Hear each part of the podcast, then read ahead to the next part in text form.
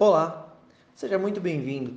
Eu sou Bruno Rosseto, professor de Educação Física, especialista em psicomotricidade e Educação Física Escolar. Eu atuo no ensino infantil e no fundamental, no Colégio Libetano, localizado na cidade de São Paulo. Antes de mais nada, eu quero agradecer a todos os membros da página Brincadeiras e Jogos e também a Universidade do Brincar por permitir abordar com você este assunto super interessante e super agradável. Os jogos e as brincadeiras que fazem parte do processo de ensino e aprendizagem.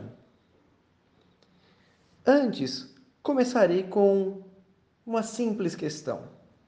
Quem disse que o aprendizado dos nossos educandos deve ser chato e sem as brincadeiras? Quem disse que o aprendizado deve ser sempre daquele modo antigo, tradicional, todos sentadinhos, um atrás do outro, e o professor lá na frente, transmitindo esse conteúdo. E claro, sempre na sala de aula? Mas é claro que não. Eu espero lhe ajudar a refletir um pouco mais sobre essas nossas práticas e também a estimular o aprendizado em outros espaços, utilizando também o corpo em algumas dessas atividades, brincadeiras e jogos. O profissional de educação física não é o único que sabe brincar, até porque todo educador um dia já foi criança e talvez conheça algumas atividades que possam contribuir na alfabetização desses nossos educandos.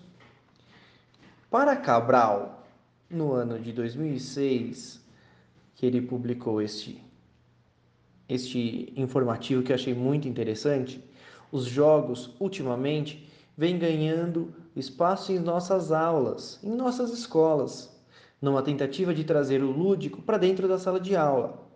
A pretensão da maioria dos professores, com a utilização dessa ferramenta, é de tornar a sua aula mais agradável, mais dinâmica, mais interessante, despertando o prazer no processo de ensino e aprendizagem. Já faço agora uma estação de Vygotsky, publicada no ano de 1984, onde ele revela que o lúdico influencia enormemente esse desenvolvimento da criança. E através do jogo que a criança aprende a agir, aprende a ter outros estímulos de acordo com a sua curiosidade, adquire a iniciativa, a autoconfiança, proporciona o desenvolvimento da linguagem, do pensamento e também da interação e da concentração. Já para o Izinga, o jogo antecede a nossa própria cultura, sendo transmitido de geração a geração.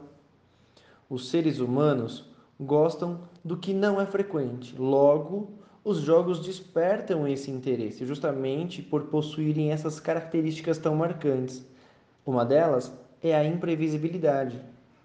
E de acordo com Liana Pinto Tubelo, publicada no seu livro em 2018, uma importante maneira da cultura adulta ser transmitida é também nessa parte da geração em geração.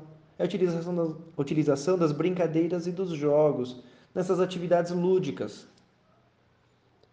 Já de acordo com Renata Aguilar, quando o educador deseja abordar algum conteúdo diferente em suas aulas, ele precisa planejar, estruturar as suas ações e organizar os materiais, gerenciando o tempo e o espaço dessas suas práticas, aonde que elas ocorrerão.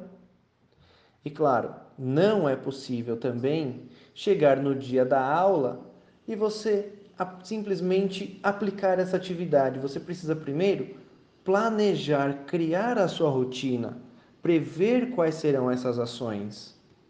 Então, para finalizar, eu acredito que essas dificuldades de aprendizagem escolares, elas têm a sua origem principalmente na metodologia utilizada pelo educador, sempre tão distante do que possa motivar os alunos. Nós devemos principalmente nos concentrar em promover o protagonismo infantil promovendo atividades que levem à descontra descontração e ao aprendizado também por meio dessas brincadeiras, utilizando essas ferramentas de uma forma muito mais significativa. Espero ter contribuído um pouquinho nessa sua formação, nessa sua caminhada. E claro, espero te encontrar também em um próximo momento. Até lá!